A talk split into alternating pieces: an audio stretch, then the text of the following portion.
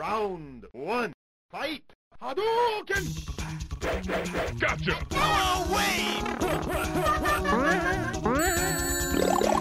Você está ouvindo Arcade Cast. Okay! Get over here! Hadouken!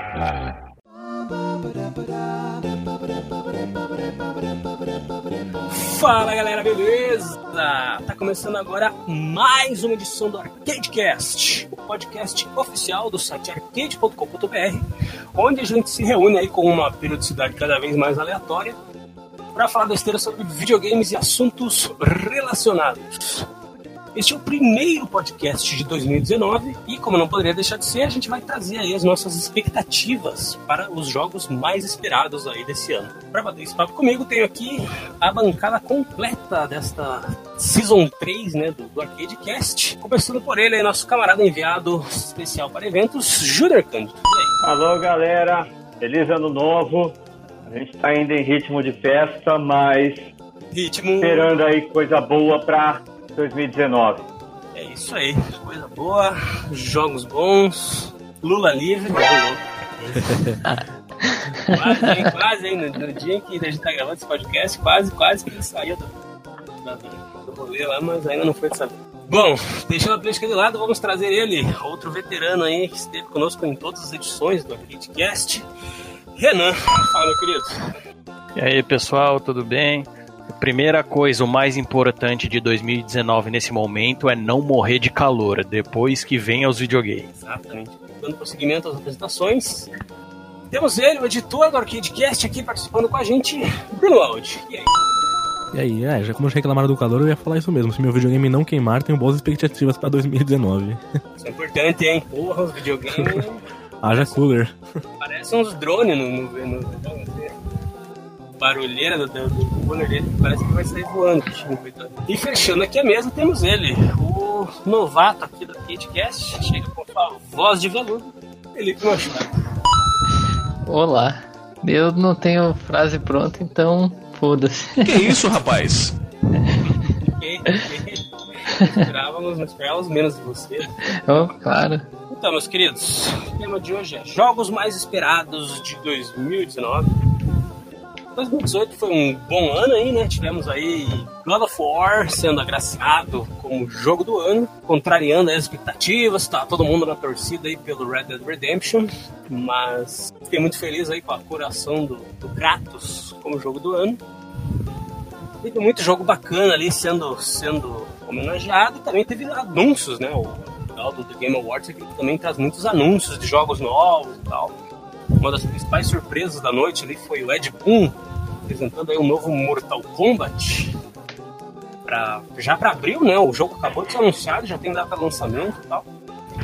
Então 2019, cara, vai ser um ano que já começa com tudo, né? Porque já nos, no- nos dois primeiros meses, três primeiros meses do ano aí, a gente já tem alguns dos jogos mais esperados do ano já estão nesse comecinho do ano, né? Tipo, nem, a gente nem vai ter que esperar muito aí pra jogar.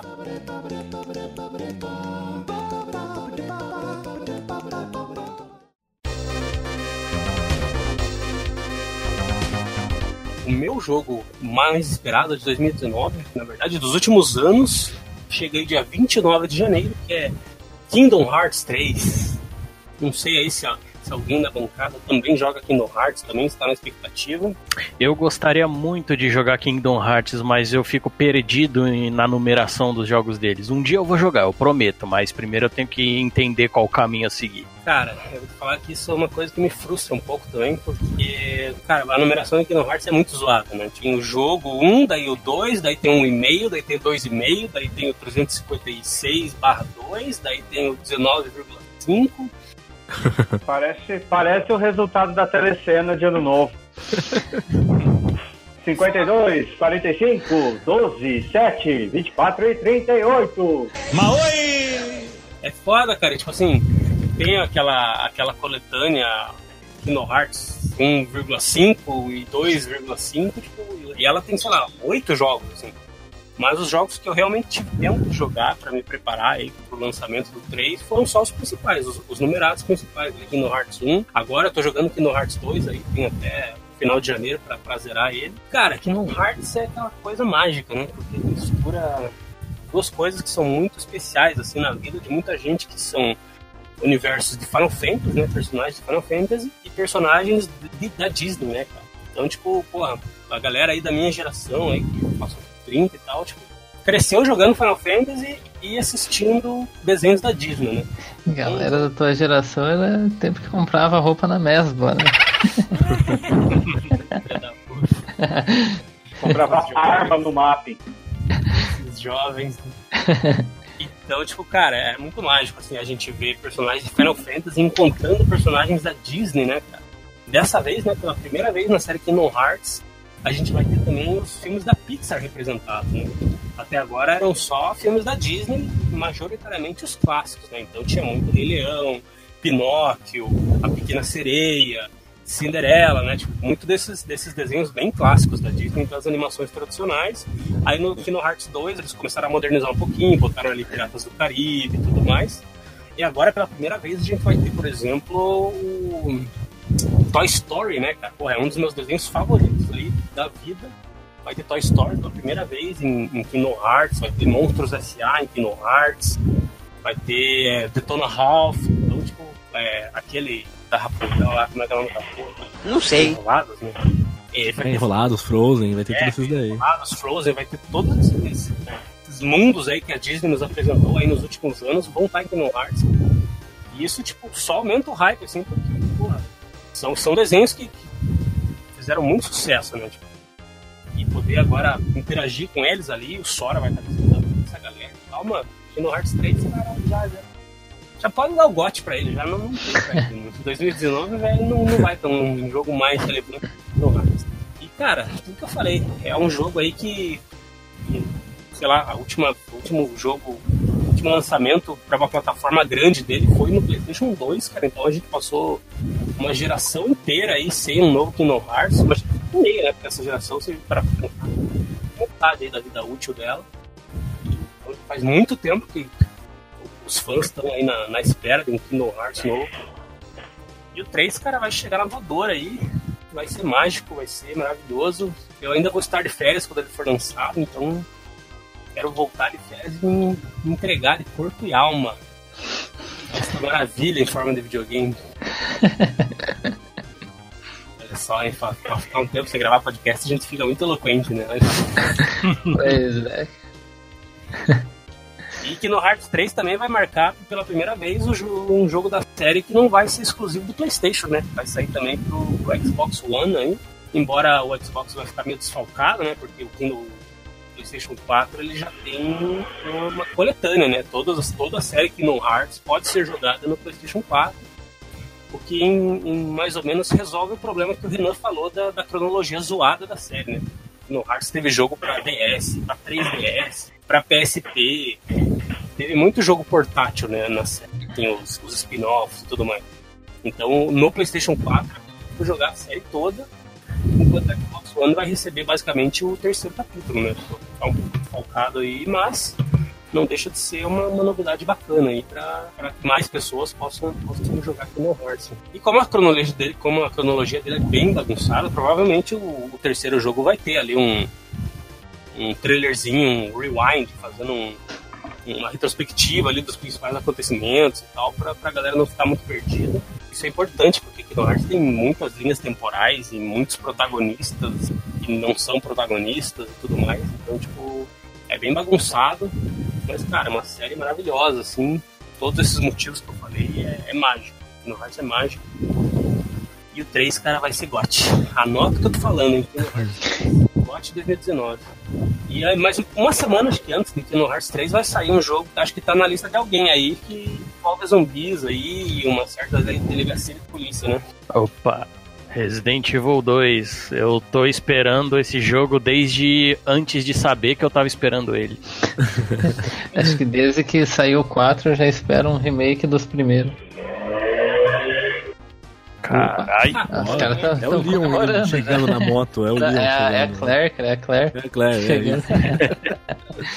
É, eu já espero um. Principalmente nesse estilo, né? Do over the shoulder, desde o Resident Evil 4 eu já imaginava um Resident Evil 1, o 2 ou o 3 que fosse ne- nesse estilão lá, só que com zumbi, né? Em vez dos ganados ou sei lá, uroboros. Dos os- muchachos lá, né? É, dos Cabrão. de trás de ti imbecil. É, cara, Resident Evil 2, a galera. Você já, tem gente que já jogou um pouquinho do, do remake aí na, na BGS e tudo mais. E tá bacana, né? O bagulho tá, tá da hora. É, eu joguei, ó, eu vou diferente do Lipe, eu não gostava muito do- dos Resident Evil com câmera sobre o ombro, exceto o 4. O 4 eu gostei. O 5 eu achei uma merda, o 6 eu nem me dignei a jogar. É. É, eu digo assim da câmera só, porque de resto eu não gostei de praticamente nenhum deles. O Então. 4 eu acho divertido, mas a história é uma bosta, tá ligado? Só que aí entra o diferencial. O 2, ele tá muito bom porque conseguiram fazer a câmera sobre o ombro dentro de um Resident Evil, não de um Call of Duty Zombies. É, o jogo vai voltar a ser terror, não vai ser ação que nem foi Resident Evil 5. Vai. Ah. Eu, eu joguei um trechinho lá na BGS, eu joguei o trecho. Podia jogar os dois trechos, o da, do Leon e da Claire. O da Claire já começa com a luta contra o William Birkin. Aquela primeira luta contra ele. O bagulho foi foda pra caralho, mano. E com o Leon, o Leon eu quase me caguei lá na BGS em público. Porque é, é o trecho dentro da delegacia, pouco antes de aparecer o primeiro leaker. E o bagulho foi foda, que a, a delegacia foi inteira re- refeita, ela tá muito, muito sombria. Tá da hora o bagulho. É, tipo, os caras Ah. diminuíram a, a, a luz e tudo mais, você realmente vai precisar da lanterna e tal, tipo, achei muito do caralho. Sem contar que, tipo, a sensação de você não ter munição, pelo menos passou isso um pouco, né? É que eu só vi trailer, né? Eu não joguei. E passou muito isso, essa sensação de você não ter munição, você, tipo, diferente do 4, que você podia matar todo mundo na faca, a faca também vai acabar, né? Vai gastando e tudo mais. É, você pode enfiar a faca no, no zumbi, se você esquecer, você se lascou, que a faca fica lá. Sim, exatamente. Achei isso muito Essas interessante. coisas elas vieram do Resident Evil 7, né? Que assim, o 7, apesar de ter sido um FPS, ele trouxe muita coisa dos Resident Evil clássicos, pra uma nova perspectiva, né? E agora o 2 tá pegando tudo que foi bom do 7 e tá melhorando. Tirando aquela abertura de porta, né? Que parece que é uma porta de papel. Só isso que eu não gostei muito, mas de resto eu achei show. La Porta de Papel, referência. mas. Não, mas é duas coisas que eu acho bacana, que eles capricharam e que faz a gente querer jogar. Primeiro, esse lance mesmo. é, Parece que o Resident 2, apesar de ser um jogo bacana, é o meu preferido, sempre foi, da, da série. É, Parece que as limitações da época não deixavam os produtores levar a história do jeito que eles queriam, né? Então, essa ambientação mais realista, vamos dizer assim, é, é- o pedaço da delegacia é literalmente o que aconteceria se houvesse um caos zumbi. Isso me deixa esperançoso de ver o esgoto, os laboratórios, todo o caos, tudo espalhado, tudo é, pedaço de cabeça para cá, pedaço de perna para lá, que é o que realmente aconteceria num contexto desse. E o segundo é a questão do enredo. É, nos anos 90, apesar do Resident Evil, do Metal Gear, é, tantos outros jogos começarem a trazer essa narrativa um pouco mais cinematográfica, com a dublagem e tudo mais, é, Resident 2 tem uma porrada de furo no roteiro, uma bagunça. O que não é pecado, porque é um jogo daquela época, era aquilo que tinha para oferecer. É bacana você ver que eles não estão só melhorando os gráficos, eles estão fazendo um trabalho de história, no caso, não técnico, muito semelhante ao Resident 1, que eles complementaram a história, eh, criaram contextos novos, eh, implementaram personagens novos, explicaram melhor muitos acontecimentos, e no 2 a minha expectativa é essa, além do visual que tá incrível. É bem isso, tanto é que tem inimigo novo também, né? Vai ter uns bichos novos lá, assim como teve no 1, né? Aquela Lisa e tudo mais, que particularmente eu achei desnecessário, mas ao mesmo tempo foi legal e tudo mais. Cara, é, uma coisa assim também que o Resident 1, que a gente fala muito dessa coisa do 7, do 4, é, é verdade. Mas tem uma coisa no Resident 1 Remake que se lançarem no Resident 2 vai ser bacana. Alguns minigames extra, além do Tofu e do quarto sobrevivente. É, no 1, eu não lembro, eu fugi o nome do, do- daquele agente que a gente encontra com os corvos que morreu. O Forest? Acho que é o. Forest mesmo. É ele mesmo. E tem um modo do jogo que o Forrest ele tá zumbi Cheio de granada, com né? uma bomba. Isso, se você matar ele, explode a mansão e dá game over. E se É. ele te pegar, você morre. Então, se eles colocarem esses modos que não anunciaram ainda de surpresa, o jogo vai ficar mais incrível ainda. Sim, é, exatamente. Tanto é que, por exemplo, um dos modos que eu achava é, é interessante assim, só para aquela dar dificuldade lá pra galera que curte platinar dos inimigos invisíveis, né? Tipo, eu me fudi muito pra conseguir isso. Mas é, era, era interessante, tipo, dava um cagaço a mais. Você só ouvia o bicho vindo, o moleque, e não saber exatamente de onde ele tá vindo. Caralho. Não, sem contar também é, é que assim, todo mundo é, saiu rumores, a galera querendo que fizesse um remake do remake do 1. Eu acho que não precisa. O Não, 1 também já é excelente como é. Mas aquela coisa de você ter que matar o zumbi, incinerar ele para ele não voltar à vida. Então são esses detalhezinhos que fazem o jogo ficar bacana. Tem algum outro jogo que faz isso, né? Não lembro qual agora. Não sei se Alan Wake. Precisa tacar fogo nos bichos, não eles levantam. Evil Within também tem esse. É, David Within, acho que é nesse que eu tô pensando, né? Cara, é engraçado, né? Como a Capcom, de uns tempos pra cá, que a empresa que sempre foi, tipo, uma das megeras ali do mundo dos videogames, e a mercenária, isso e aquilo, de repente ela tá, ela tá voltando com, com força total, né, cara? Tipo, ainda é, consegue ser meio escroto uma vez ou outra, assim, mas, tipo, em termos de revitalizar, tipo, essas franquias bem, bem queridas, assim, ela tá mandando bem zaço, né, cara? Porque, ó, tipo, ela, ela tirou o Mega Man da geladeira esse ano, né? Depois de muito tempo aí, ela lançou o Mega Man 11 aí, que foi bem recebido. Monster Hunter, né? Ela levou aí pra toda uma nova gama de, jogadores. Depois eh, expandiu esse universo de Monster Hunter e tal. Aí o Devil May Cry, né? Que também daqui a pouco a gente vai falar mais sobre ele, mas depois de ter tentado um reboot ali, infelizmente acabou ficando pelo caminho. Eles vão trazer de volta o Devil May Cry direto pro 5, né? Seguindo os acontecimentos do Devil May Cry 4 aí, que já tem, sei lá, uns 8 anos que foi lançado. Então, tipo, cara, parece que a Capcom tá ouvindo mais, né, o público, assim, e realmente se, se esforçando pra dar o que quer mesmo, né? Sim, é, Eu ainda, ainda acho que eles vão ganhar muita grana quando eles anunciarem Crysis. Esse vai, vai ser do caralho também. Dino Crisis, né? É verdade.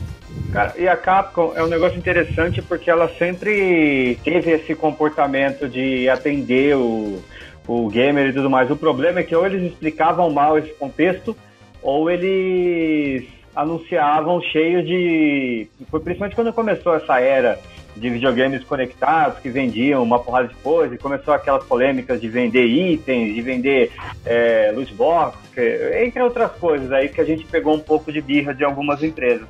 Mas poxa, só o Mega Man X tem versão, tem, um, tem uma versão remasterizada para iPhone, tem um remake para PSP. Ah, Agora nessa coletânea tá muito bacana também o jeito de jogar, então ela sempre teve esse cuidado com seu, alguns jogos, né? Parece que eles entenderam que o mercado não tá muito afim de gastar por nada. E se eles lançarem uma, um projeto com qualidade e que também faça jus né, ao hype que é criado em volta, porque a gente vê aí como que o mercado do videogame hoje praticamente vive de hype, né? E a maioria desses hypes não são correspondidos com jogos que cumprem o que prometem, tirando algumas exceções. O Resident 2 está mostrando essa Capcom atual e que ela continue assim, né? Seja com jogos novos, jogos velhos, remakes, remaster. Ela tem uma gama importante de jogos que merecem voltar à vida, tem franquias que estão sendo valorizadas. Torcer para a Capcom continuar trabalhando desse jeito. É, ao mesmo tempo assim que ela tá, digamos que jogando jogando num, num território seguro, né? Porque é um remake que é muito esperado. Tipo assim, ela não tá simplesmente refazendo o mesmo jogo, né? É tudo aquilo que a gente conversou, tipo, é, um- é o Resident Evil 2, mas tipo, de uma nova perspectiva, né? Tipo, com uma outra pegada e tal. tipo, então, a experiência narrativamente falando vai ser meio familiar, mas tipo, a forma de se jogar e tal, tipo, muda completamente, né? O, a, a câmera ali no ombro, tipo, transforma o jogo em outra parada, não vai mais ser aquela visão, aquelas câmeras fixas, visão isométrica lá que eles usavam de vez em quando e tal. tipo, então vai ser uma experiência muito mais imersiva, né? Quando a câmera tá o tempo todo acompanhando o personagem. Você não É. tem uma visão completa do cenário e tal, então, tipo, aumenta bastante a imersão e, consequentemente, o, o terror, né, que isso pode gerar. É, então, eu acho, eu já achava isso antes, que o Resident Evil 7 tinha sido mais um teste interno da Capcom para saber se Resident Evil ainda tinha relevância com os jogadores. Porque todo mundo odiava o Resident Evil até poucos anos atrás, né? Por causa de, do 5, do 6, daquele Umbrella Corps. É, porque ela mesma cagou na série, né? É, então. E até uns anos atrás, a Capcom tinha uma mentalidade muito idiota. Eu lembro de ter escrito, não lembro que ano foi isso, uma notícia que é naqueles balanço de fim de ano que as produtoras fazem, a Capcom entendeu que não, os jogadores eles querem mais DLC, tomou no cu. Aí depois que pouco depois que a Capcom lançou o remake do Resident Evil 1 para PS4, eu não lembro se foi para PS3 e Xbox 360 para PS4, eles entenderam, ah, então o público ele gosta de remake, então vamos fazer remake de tudo. Também tomou no cu. Agora que eles estão entendendo o bagulho. É, não é só remake, né? A gente quer um pouco além disso. Não é só refazer o jogo, é trazer, agregar conteúdo novo ao jogo ali. Cara, Resident Evil 2 parece que vai ser bem isso. Vai ser, um, um- vai ser o Resident Evil 2 que a galera conhece ama, mas, tipo, mostrado de uma nova, uma nova maneira que, que parece foda. Cara, só, só um exemplo de como esse Resident 2 está sendo lapidado de um jeito bem bacana. É, não sei se vocês lembram, para desbloquear as portas da delegacia, você tinha que fazer algumas sequências, tinha aquela fonte onde você colocava alguns emblemas. No, na demo que a gente jogou da, da BGS ou anteriormente, é, tá tudo fora de lugar. Tá tudo fora de lugar, tá tudo diferente. Tem coisas novas para fazer, é, abrir portas antigas, sabe? Então eles capricharam mesmo. É, existe uma portinha agora do lado, do lado direito da delegacia, ao lado oposto daquela porta que dá no hall, que tem um baú e tudo mais, que você ali você vai encontrar um lance para fazer energia para ativar um negócio para entrar no lugar. Então eles estão trabalhando bem nisso. É, é o mesmo jogo, com uma narrativa que eu diria não idêntica, mas seria um pouco mais completa do que o original, e um gameplay que vai mudar muita coisa. Nossa. É que aquilo, né? Vou concordar que, que Resident Evil, tipo, ele sempre teve esse lance de, de portas, tipo, com mecanismos muito estranhos. Tipo, não é estranho uma delegacia você ter, sei lá, um graveto em forma de corvo que abre uma porta, assim, tá ligado?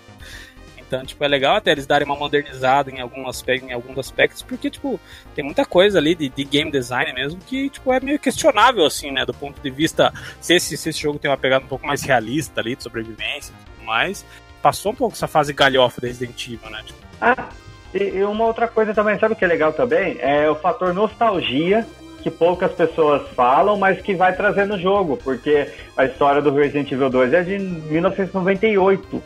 Então toda a tecnologia que você acessa no jogo é daquela época. Computadores, disquetes. é, por exemplo, o exemplo aqui da minha cabeça, isso não foi visto em gameplay. Ao invés de você usar um pendrive para transferir dados, ou usar nuvem, usar internet, é disquete. Então traz esse tom de nostalgia também. Não só nostalgia do jogo, mas de toda aquela época. sim, é legal, né? Bom, então é isso, né? Resident Evil 2 Remake sai dia 5 de janeiro, é isso? Dia 25. 5 de janeiro para PS4, Xbox One PC, e é aí o mais esperado aí, acho que do Renan e do Felipe, e, e acho que de todo mundo um pouco, né? Assim. Galera aí tá na expectativa, tomar vários sustos aí, Resident Evil 2 Remake. Jogar de fralda geriátrica, né? tipo isso.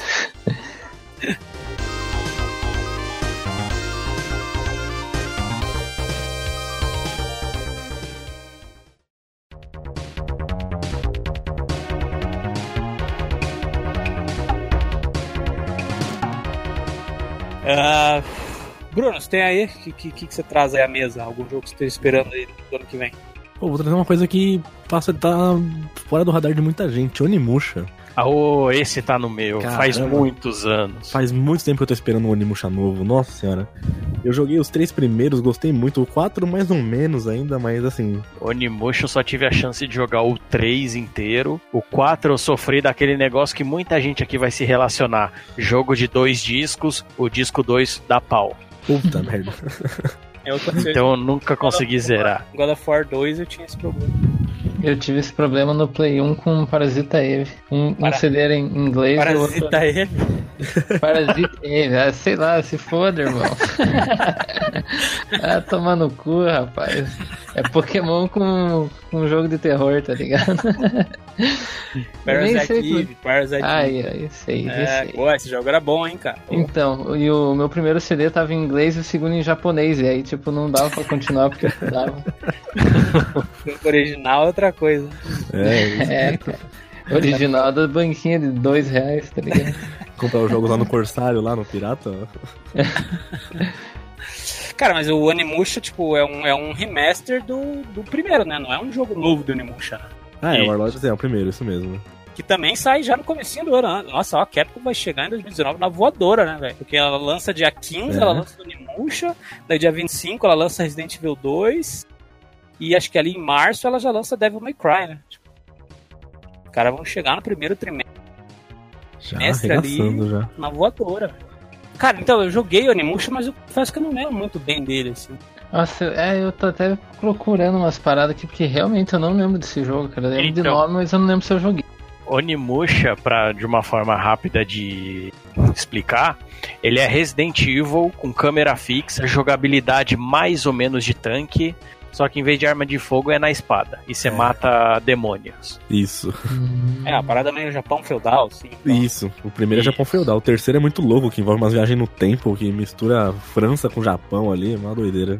Tem até o Jean Renault fazendo o Jean personagem. Caralho, que loucura. Eu queria mesmo, eu acho interessante, porque assim, eu pulei a geração do Play 2 na época, né? Por ter meu Play 2 muito depois que parou de fabricar jogos e tudo mais. Eu já tinha o PlayStation 3 nessa época. Então, assim, eu pulei, eu depois eu comecei a jogar alguns jogos e tudo mais, mas Onimusha é um desses, sabe aquele tipo de jogo, pô, é da hora, mas você nunca lembra de conhecer? Aquele jogo que é bacana, depois você passa, pô, aí é talvez chegando numa loja de PSN da Vita, acaba despertando a curiosidade de abraçar a Onimusha, que sempre falam muito bem dele, sempre. Já vi vídeos e tudo mais, mas eu não gosto de ver muitos vídeos sobre jogos que eu quero jogar um dia e nunca joguei. Que atrapalha um pouco a experiência, eu gosto de curtir o, o jogo.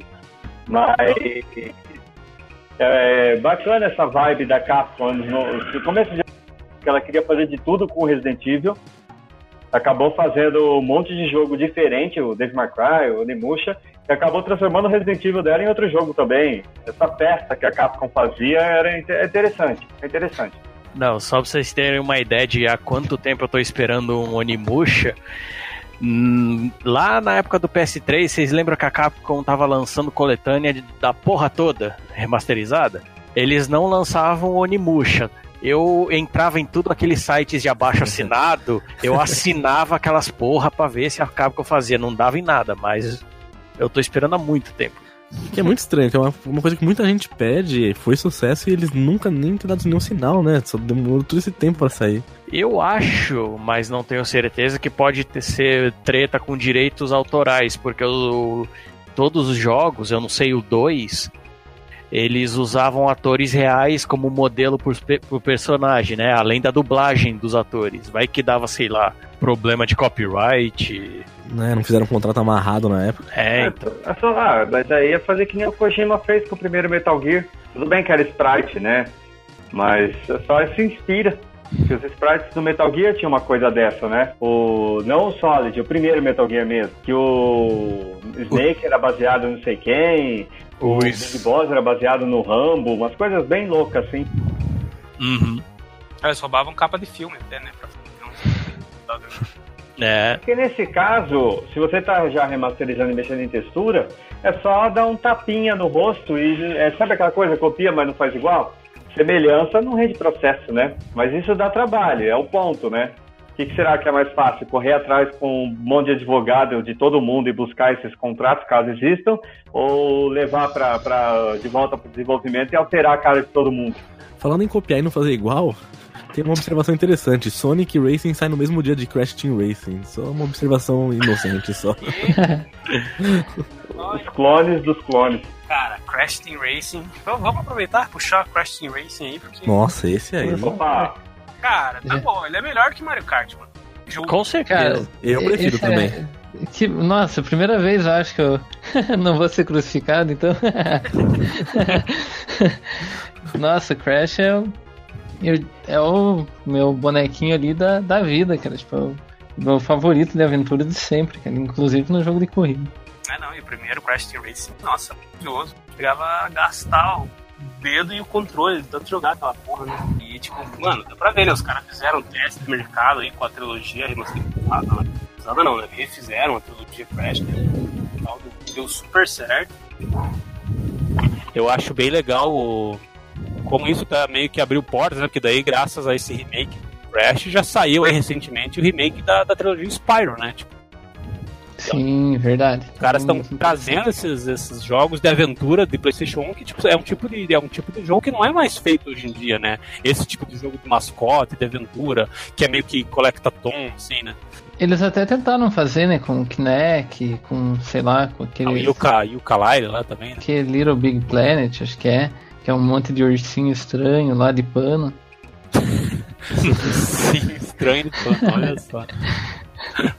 É que esses jogos, tipo Little Big Planet, eles já tem uma pegada muito mais, tipo, de, de faça a sua fase, assim, né? Tipo, Sim, ele tem uma pegada um pouco mais lúdica, assim, tipo de Super Mario Maker, assim, tipo, enquanto Crash e tal, tipo, você pegava o jogo já pronto e lança só desossava, né? exatamente, você ia ter ser fodão pra zerar ele, porque era difícil pra caralho aquela porra. Enquanto o Spyro já é um jogo, tipo, muito mais suave, assim, né? Eu, eu peguei a trilogia pra fazer review, tipo, ele é muito mais amigável, assim, que Crash era, né? Tipo, ao mesmo tempo que jogar os três Spyros tão perto um do outro mostra, tipo, que ele- eles reciclaram muita coisa ali na trilogia, tipo, tem, tem inimigo que basicamente muda skin de um jogo pra outro, sabe? O comportamento do inimigo é igual, a forma como você mata ele é igual, só que no, no, no Spyro 1 tem uma skin e no Spyro 2 ele tem outra. Tipo, Mas assim, tipo, é uma coisa que, pô, antigamente os videogames não tinha toda essa força que tem hoje em dia, e foi lançado um Spyro por ano, né? Então, tipo, eles meio que deram uma reciclada em bastante coisa. E isso que e aquilo que eu falei, tipo, é um, é um tipo de jogo que não é feito mais hoje em dia, né? Tipo, e por mais que, que jogo de kart ainda seja feito, poucos, cara, são tão bons quanto os que iniciaram esse né, que é o Super Mario Kart e o Crash Team Racing. E já vamos, vamos ter que gravar um vídeo da arcade jogando essa porra, então. Ah, acho válido, acho validíssimo, hein, fazer um multiplayer em tela dividida ali pra quatro players, vai ser do caralho, cara.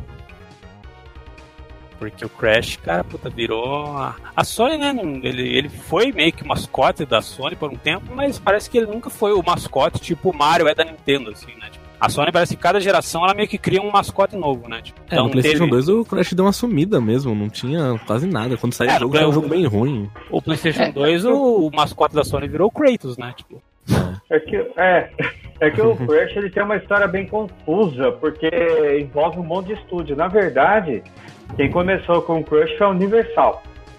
A Universal que publicou a Naughty Dog, a Naughty Dog foi encomendada para fazer um personagem que batesse de frente com o Mario. Aí Eles desenvolveram o Crush, lançou né, com o selo da Naughty Dog e a Universal. Aí a Sony aproveitou e entrou na jogada, mas as, as encomendas eram da Universal e, se não me falha a memória, existia um acordo de exclusividade para o PlayStation, até porque naquela época não era a mesma coisa converter os jogos como é hoje, né? Tipo, fazer versões para dois, três videogames. Naquela época era mais complicado. Aí chegou em 2000, a Activision adquiriu os direitos e virou a bagunça que virou. Tanto é que eu acho que esse remaster só saiu porque Activision, Naughty Dog, é, Sony, seja lá quem estava envolvido na, na, na marca, acabou cedendo um pouquinho aqui, um pouquinho ali, né? Cedendo significa, a gente sabe que vai ganhar grana lá na frente e autorizaram, porque eu acredito que poderiam sair jogos novos do Crush, mas é, é uma propriedade que tem uma porrada de gente envolvida. É uma farra, é uma farra. Se fosse da Sony, como é o a Santa Mônica e o Kratos, né, o God of War, eu acredito que o Crush teria uma vida um pouco menos sofrida. Mas, infelizmente, essa bagunça contratual fez o que fez. segundo gráfico aqui, o- na verdade não é os dois da mesma data, não. É que um, dia 21 de maio sai o Team Sonic Racing e dia 21 de junho sai o Crash. Tem um mês. Ah, sim, é verdade, estão separados por um mês. Exatamente. Tem um mês de diferença ali. E é uma coincidência muito bizarra. Se dois saíssem na mesma data, mas coitado, porque tomar um camaço daí. Adoro Sonic, mas, cara, não adianta nenhum jogo. Por mais que aquela série Sonic All Stars Racing lá seja legal, cara, não adianta. Crash, Crash, né? Então tá aí, mais um jogo aí esperado aí. E olha só, né? Como, como a gente tá tendo uma época pitoresca do mundo dos videogames. Até agora, dos jogos que a gente falou, de, que a gente tá esperando bastante pra esse ano, três são remakes ou remasters, né? Que é Resident Evil 2, o Onimusha e agora o Crash Team Racing, né? É legal, tipo assim, eu acho que é bacana essa. Como a nostalgia tá mantendo. tá trazendo de volta alguns. O pessoal adora. Só que ao mesmo tempo, tipo assim, fica nessa, né? Tipo, essa tá sendo uma geração muito marcada, né? Por, por remakes, masters e coletâneas e coisas. É bacana, pô, claro que é. Até porque apresenta jogos clássicos pra toda uma nova geração de, de jogadores, mas ao mesmo tempo, tipo. Cadê a criatividade, tá ligado? Novidade. Então, eu acredito que isso seja meio que como, como se fosse um ciclo. A mesma coisa que Call of Duty e Battlefield está passando. É, as duas séries começaram a ir mais e mais pro futuro. Battlefield parou na, na guerra contemporânea e Call of Duty foi pro espaço. Aí todo mundo começou a pedir, não, a gente quer a Segunda Guerra de novo. Aí entregaram, porque eu lembro que, sei lá, na época do Medal of Honor Underground, poucos anos depois a galera tava de saco cheio de jogo da Segunda Guerra. Ninguém mais queria jogar isso. Aí começaram a ir pro futuro. Agora o pessoal quer voltar às origens para ir partir para outra coisa nova. Eu acho que pode tá, tá parecendo até um ciclo. Agora tá surgindo o remake, remaster de jogo antigo. Eu acho que a hora que todo mundo cansar deles também, aí vão querer coisa nova. É, mas a hora assim, que eles fizerem todos os bons, né? Daí eles param. é. Esse ciclo não é tão novo assim. Tipo, na época do Super Nintendo tinha jogos do NES que eles faziam um, entre aspas, remake. É, o Mega Drive também recebeu jogos de 8 bits em versões. Também existiu o contrário, jogos de Mega pro, pro Game Gear, Master System. O Play 1 tem, Play 1 nem tanto, mas o Play 2 tem alguns é, poucos remakes de outros, de outros jogos. É, o Play 1, no fim da vida dele, recebia muito forte do Game Boy Advance, 2005, 2004. Então, esse negócio de remake é uma coisa assim. É porque agora os grandes estúdios estão lançando muito, né? Mas sempre teve o remake, é... porém eram jogos simplesmente com visuais novos e jogados lá e dane-se. Hoje não. É... Por exemplo, Resident 2 é remake, só que é um jogo novo. Não, só que eu, é que assim, eu não digo remake de, de jogos em específico, eu digo trazer estilos de volta. Por exemplo, Crash e Spyro estão voltando. É, como o Rodrigo falou, a galera quer mais jogo de plataforma, mais jogos de aventura, igual tinham no PS2, que não tem hoje em dia. É mais algo mais ou menos assim. Por exemplo, o pessoal queria a Segunda Guerra de volta nos FPS, porque faz muitos anos que não tem. Cara, e você falando isso, sabe que dor que deu no coração agora? Lembra que a Rare está na Microsoft. Ei, deixa Imagina eu... a Rare nesse cenário produzindo jogos para consoles Nintendo com o mesmo espírito da época do Super Nintendo e do 64. É verdade, né? Ela na época fez Donkey Kong e Conquer Bad Fury. Ela dominava o gênero na época. Mas assim, né, tipo, tá pra sair, não sei se vai sair pra 2019 ou não. É a Rare que tá trabalhando naquele novo Battletoads, né? Não, não, eu, não, eu não lembro, eu lembro que eu só vi aquele teaser de segundinhos mostrando ele. É, né? é foi só. Tenho quase certeza que seja. Tá sendo desenvolvido pela De, Delala Studio, nunca ouvi falar. Ulala Studio? Ulala. Delala. de lá. Oxalá Studio. Ixalá. Ai.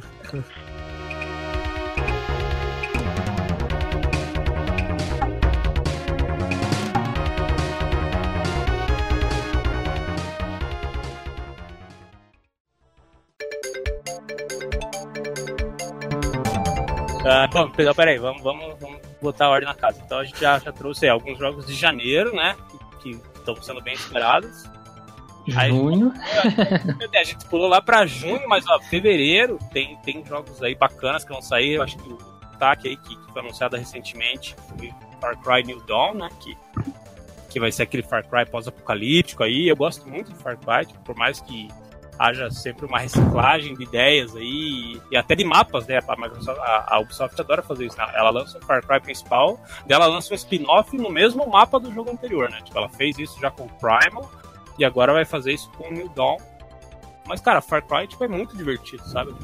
E a gente sabe que eles estão premendo até o, o, o cu ali pra, pra fazer render, mas, cara, são jogos legais, tá ligado? Tipo, e um Far Cry pós-apocalíptico é uma puta ideia legal justamente pela forma com que esse Far Cry acontece, né? Porque quem jogou aí Far Cry 5 sabe por que, que esse, esse novo Far Cry é pós-apocalíptico. A gente tem lá uma coluna depois do fim lá que o Junior debate todos, todas as possibilidades de final do Far Cry 5. Então, tipo, faz sentido ter um Far Cry pós-apocalíptico que se passa após o Far Cry 5, tá ligado? Achei essa uma sacada bem, bem legal da, da, da Ubisoft. Tô bem, tô bem esperançoso aí por esse Far Cry. E ele também já sai ali no comecinho de fevereiro, né, cara? Acabou de ser anunciado e tá praticamente pronto o jogo. Dia, dia 15 de fevereiro já tá saindo. Em fevereiro também tem um que, que eu ainda não, não, eu não consegui participar do Alpha, o Renan acho que jogou um pouquinho, que é o, o Anthem, né? O É, então. da, da esse- Bioware, né? Isso, esse tá promissor. É como eu comentei uma vez fora do cast com o Rodrigo, o En- Anthem, não sei pro- pronunciar direito. Atlético Paranaense. É. Ele tá com cara de ser um Destiny feito do jeito certo. Isso muito me anima, porque, porra, Destiny é do jeito errado, já joguei pra caralho, imagina do jeito certo. É, Esse é daqueles robozinho ninja lá, né? Isso. Esse daí, quando eu vi o trailerzinho dele, eu achei do caralho também. Então, eu joguei o eu joguei o Alpha, só que a EA tem um contrato de não divulgação, então eu tô proibido pela lei deles de comentar qualquer coisa. Hum, Nossa. Olha só. Cara, mas é, eu cheguei a ver umas missões na CCXP. É, o pessoal fez uma exibição lá pra, pra gente do, do jogo, teve um produtor lá, também trocou uma ideia. É, o bacana dele é que, além da variedade que a gente gosta de jogos do gênero, ele tem uma medida certa. Ele é divertido para quem gosta de jogar sozinho, ver a campanha e tudo mais. E ele também é bem balanceado para quem gosta de jogar online. Ele estava explicando, por exemplo, é, vamos supor, um de vocês está jogando já desde o lançamento, está no nível 50. E eu comprei o jogo hoje. E a gente pode jogar junto, a gente consegue jogar junto. É, o jogo consegue não ficar nem fácil demais para quem está avançado e nem difícil, impossível para quem está jogando. É, então, eu, eu percebi essa palavra, balanceamento. Tá bem assim, é, caprichado o jeito que eles estão entregando o jogo. Ah, isso é legal. Diablo 3 já fez isso na época. Tentar equilibrar o jogo para que fique para que fique desafiador tanto para quem já tá muito no level alto quanto pro cara que começou agora, tipo, e é um, é um negócio difícil de, de, de acertar, né? E, cara, é isso que eu falei, tipo, pra esse tipo de jogo assim que, que meio que tenta aquela história de, de jogos vendidos como serviço, né? Tipo, jogo que vai sendo atualizado e ganha expansão e eles querem manter a galera jogando aí por bastante tempo, então, tipo, esse tipo de jogo tem que ter um balanceamento muito bem calibrado ali, porque, tipo, a ideia é que tenha novos jogadores entrando mesmo muito tempo depois, né, cara? O próprio Destiny faz isso, né? de, de manter a comunidade ativa com eventos, expansões e tudo mais. Só que, cara, Destiny tem muitos, muitas formas engessadas e. Sei lá, Destiny é um jogo muito formulaico, assim, sabe? Então, por mais que eu adore e tenha jogado pra caralho, assim, tipo. Depois que eu parei de jogar, eu falo, nossa, cara, como que eu gastei tanto tempo nessa merda, tá ligado? Porque, tipo, ele é muito formulaico e ele é muito baseado em tentativa e erro, sorte, e daí você fica refazendo missões só pra ver se consegue equipamento melhor e tal. Então, o Destiny vira um loop, assim, sabe? E é difícil você sair desse loop. Porque ele é, ao mesmo tempo que ele, que ele tem todos esses problemas, ele é muito viciante, né? Tipo, ele, ele entrega, tipo, gameplay de FPS muito bom, que é o que a Band sabe fazer, porque ela fez Halo e tudo mais. E se o, se o Anthem fizer tudo isso, e ainda, como o Renan brincou, né? For, for Destiny feito do jeito certo, cara, pô, tem tudo pra ser um jogaço aí. E sai ali também dia 22 de fevereiro. Então, ó, só janeiro fevereiro aí já tem bastante jogo bacana saindo. Em, no finalzinho ali de, de fevereiro também tem aquele. Finalzinho não, metade de fevereiro também tem Jump Force, que, que pros otaku aí vai, vai ser a- o orgasmo, né? Porque vai trazer personagem de tudo que é desenho animado já produzido. Tudo, ah, desenho animado não, né? Desculpa, tudo que é anime. Já Que é desenho animado, né? Tem desenho animado japonês. É, é, exatamente, né? Mas é que se a gente chama anime de desenho animado, os otaku pira, né? Então. Corre que o Otaku tá puto. É, é, exatamente. Então Jump Force aí, ele celebra os 50 anos daquela revista Shonen Jump lá. Então ele vai trazer personagens de praticamente todos os, os mangás que foram publicados na Shonen Jump. Então é Cavaleiro Zodíaco, Yu-Gi-Oh!, Dragon Ball, Naruto, One Piece. Todas essas porra aí que, que os otaku gostam vão estar no, no Jump Force. Samurai X. Vai ser uma, uma, uma orgia muito louca ali. E os vídeos que saíram de gameplay, assim, parece que tá bem caprichado, né? Então o gráfico tá bonito, tudo. É, então, ele tem essa pira desses jogos de luta do Naruto, né? Que, tipo, não não é o tipo É. de jogo de luta que eu gosto, assim, mas esse eu tô curioso por ter alguns personagens que eu tenho mais familiaridade do que os Narutos, tá ligado? Tipo, eu, eu gosto de assistir um pouco de Yu-Gi-Oh!, assistir um pouco de Dragon Ball, pô, só adoro Cavaleiro Zodíaco e tal, então, tipo, tem personagens, assim, que, que me causam mais interesse do que Naruto e One Piece. E, tipo, a ult do Yu-Gi-Oh! vai ser o Exódio, né? É, O né? especial, é. É, pra montar um episódio, né? Ia ser da hora. Legal. Aí março, cara, março então, ó. Março teremos Devil May Cry 5, que esse tá na minha lista de jogos mais esperados, porque eu adoro Hack and Slash, eu adoro a série Devil May Cry, e eu, eu joguei a. Eles lançaram lá uma, uma demo exclusiva para Xbox One do Devil May Cry, eu joguei essa demo, tá, tá do caralho, assim, tipo, dá pra ver que Capcom tá fazendo bem feitinho, mas eu achei até curioso que o, o Devil May Cry 5 ele tá sendo feito com a engine do Resident Evil 7, cara. Eu falei, nossa, Tipo, e, e é um jogo completamente diferente, assim, sabe? Tipo, às vezes a gente, a gente vê muito jogo parecido, feito com a mesma engine e tal. E o Devil May Cry 5 e o Resident Evil 7 não tem nada a ver um com o outro. E, tipo, os dois rodando na mesma engine, assim. Tipo, é legal ver como, como é versátil, né?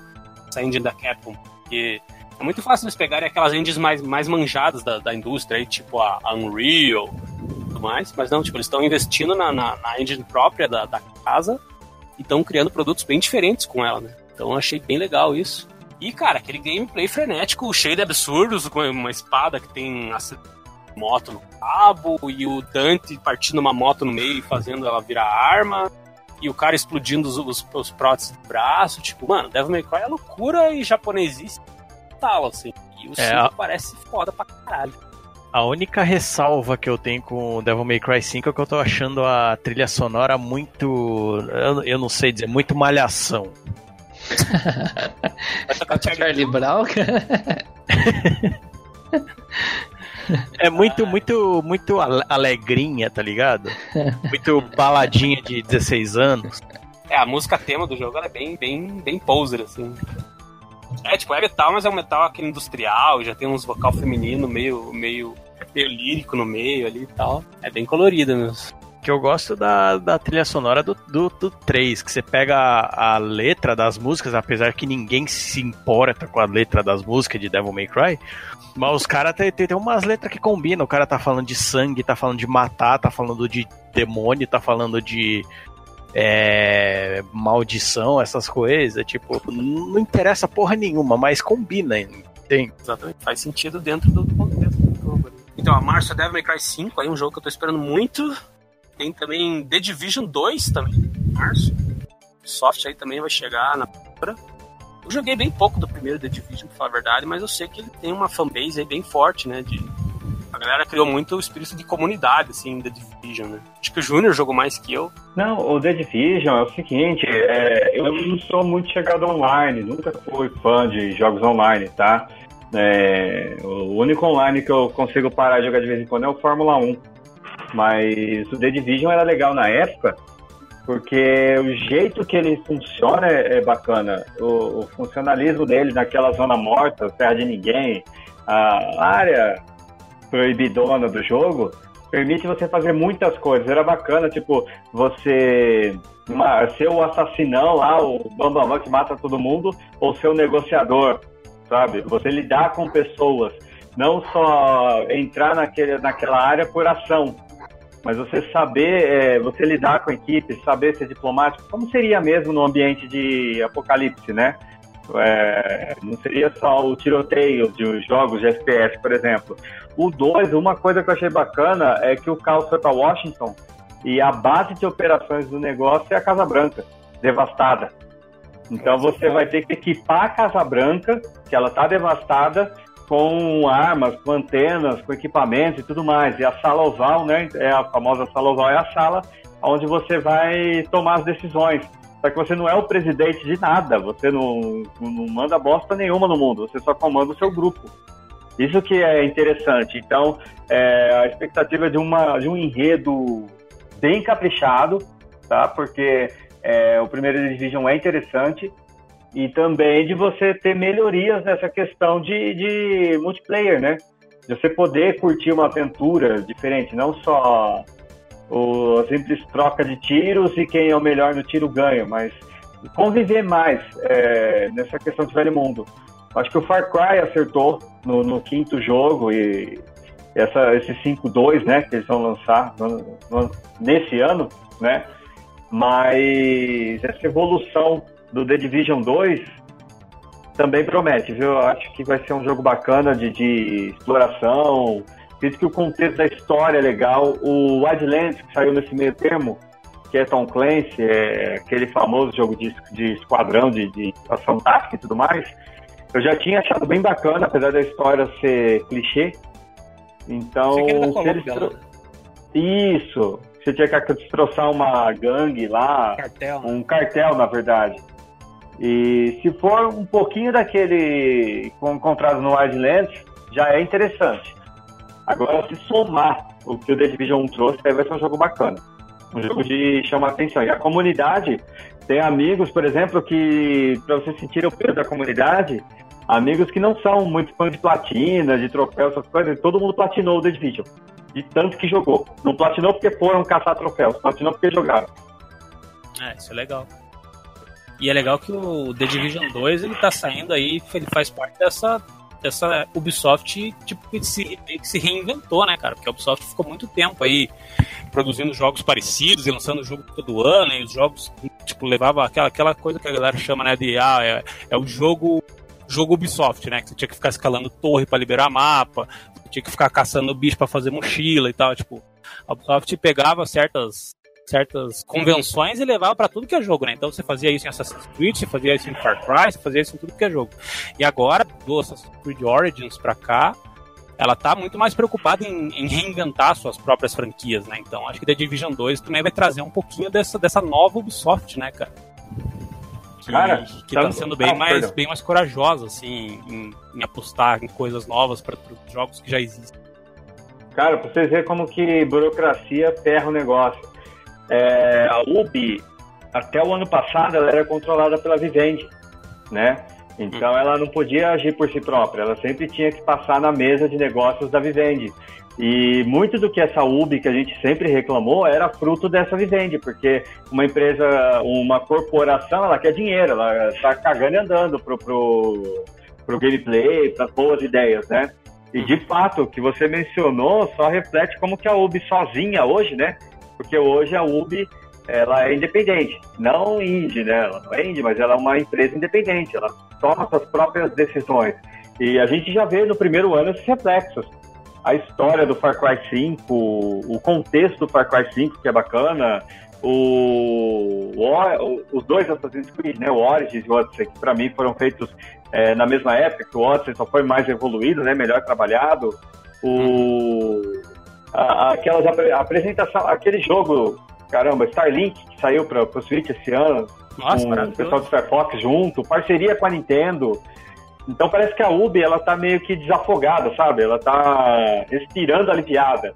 Tipo, ufa, não tem ninguém mais nas minhas costas que eu não vou, por exemplo, fazer uma personagem do Assassin's Creed, a Cassandra, que sai paquerando todo mundo no jogo, se o jogador quiser, né? Tem a opção de ser a maior paqueradora da Grécia, coisa que a Vivendi talvez ia pegar no pé e falar, pô, a gente não quer.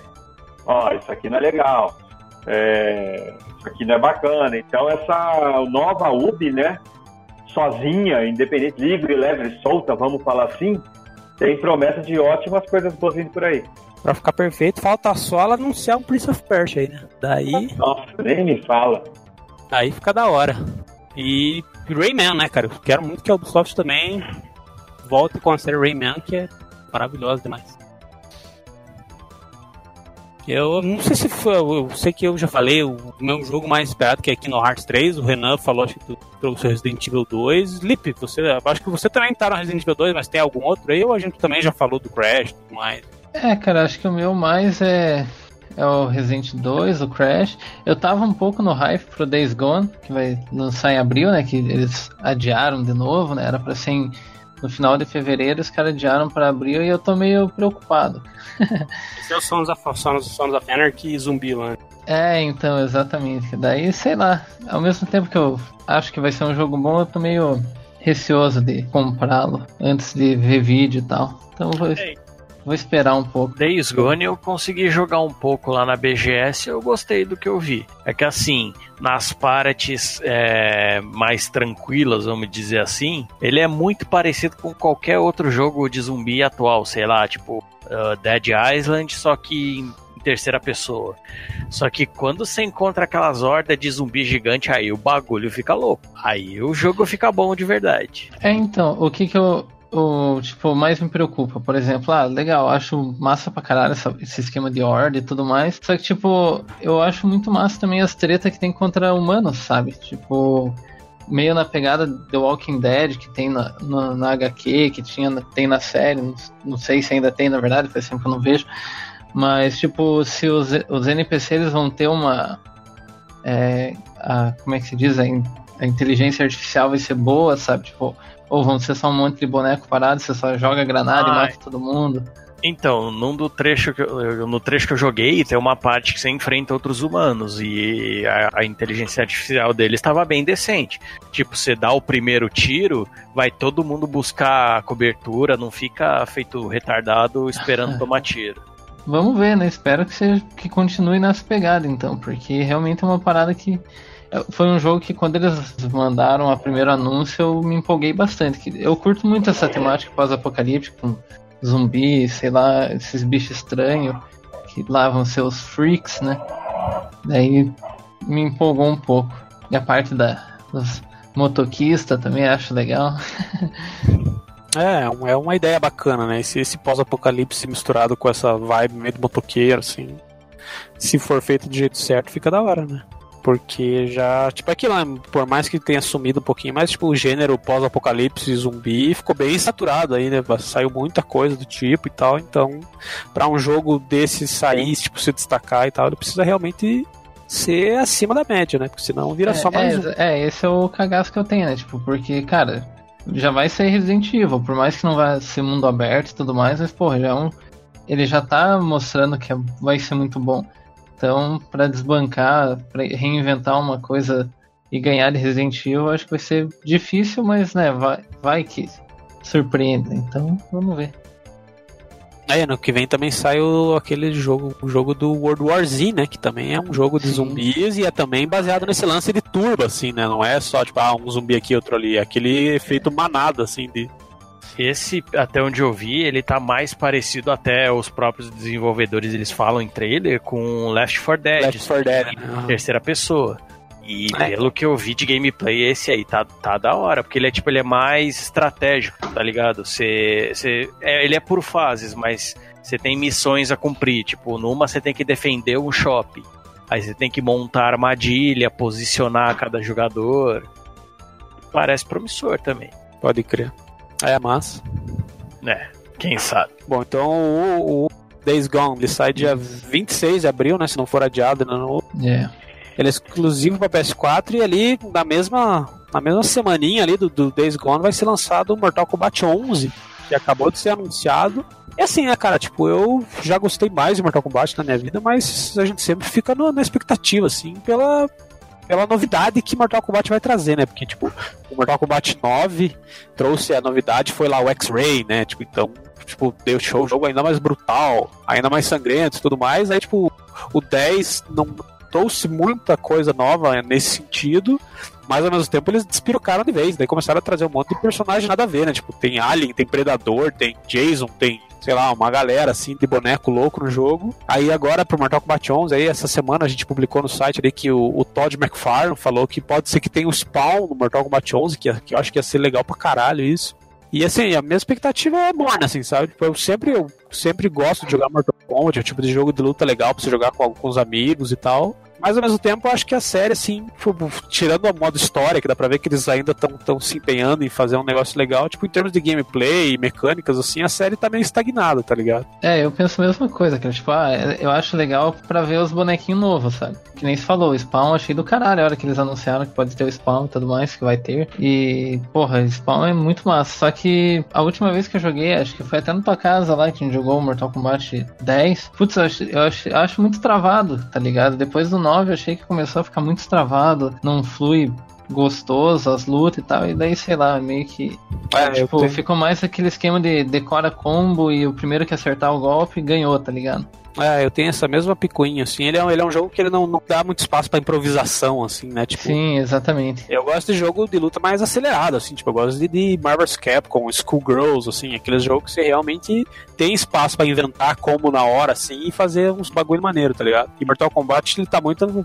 Quer dizer, é a mesma empresa, né? Então ele, ele pegou muito do, do gameplay do Injustice. É um jogo que eu não acho lá essas coisas, mas eu sei que tem uma galera que gosta, mas ele também, ele é bem, assim, bem. muito mais pautado pelos combos pré-estabelecidos e por golpe especial dado na hora certa e counter-ataque e tal, tipo, ele não não dá muito espaço pra você ser criativo ali, tá ligado? É, exatamente. Esse daí, tipo, realmente é aquele jogo que ganha o cara que passou mais tempo decorando o golpe. Uhum. Claro, tem questão de habilidade e tudo mais, mas, tipo, dá a impressão de que é muito mais um decoreba ali do que realmente um cara que.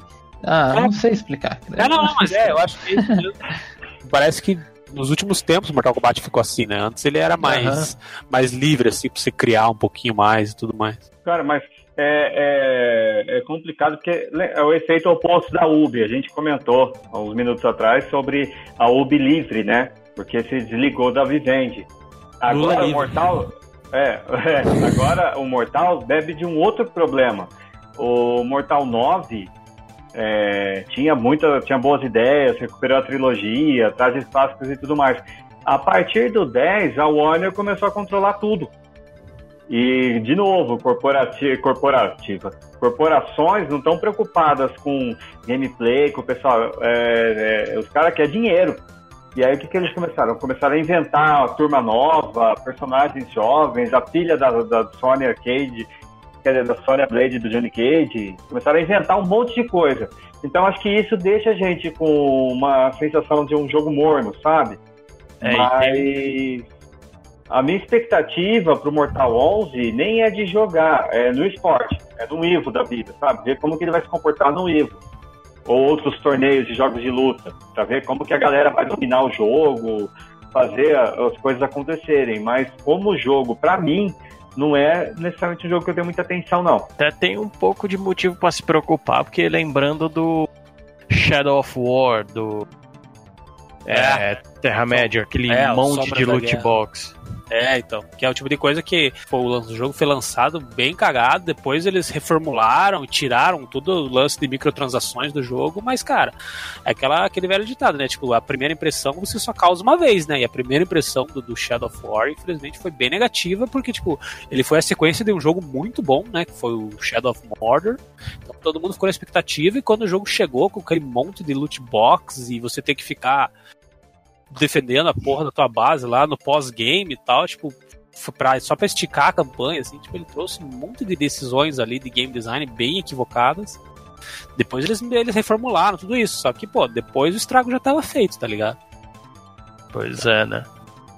É, e é isso que o Junior falou, né? Tipo, é o, é o medo que dá tipo, quando, uma, quando uma grande corporação tá por trás de, de uma franquia, né? Tipo, e é um problema que teve, por exemplo, o Need for Speed Payback, né, cara? Que, pô, é uma franquia que tem zilhões de fãs aí, a galera curte pra caralho Need for Speed desde o PlayStation 1, a galera se matou de jogar Need for Speed Underground e tudo mais. E o Payback, cara, nossa, ele foi muito decepcionante porque ele era tudo, só que em vez de ser loot box, era cards, né? Você ganhava cards pra você tunar o seu carro. Parece um jogo de celular. É, exatamente, ele parecia um jogo mobile, só que ele é vendido a preço cheio, né? E a Warner e a, e a Electronic Arts hoje em dia que estão penando aí pra acertar o ponto aí de, de até que ponto você pode enfiar a microtransação em um jogo sem que isso quebre a experiência, né? Porque, tipo, o, aquele Star Wars Battlefront também sofreu com isso, né? Aí Need for Speed, aí o Shadow of War. Então, tipo, são duas empresas que elas estão na corda bamba, assim, elas querem socar microtransações, elas estão vendo que o mercado está resistindo, que, que os jogos não estão tendo o resultado esperado e tal. E daí aquilo, daí a gente fica na esperança aí que Anthem, que o que o Mortal Kombat 11 e tal tragam aí novas maneiras de, de, de oferecer conteúdo pra galera sem que a gente precise ficar investindo muita grana e tal.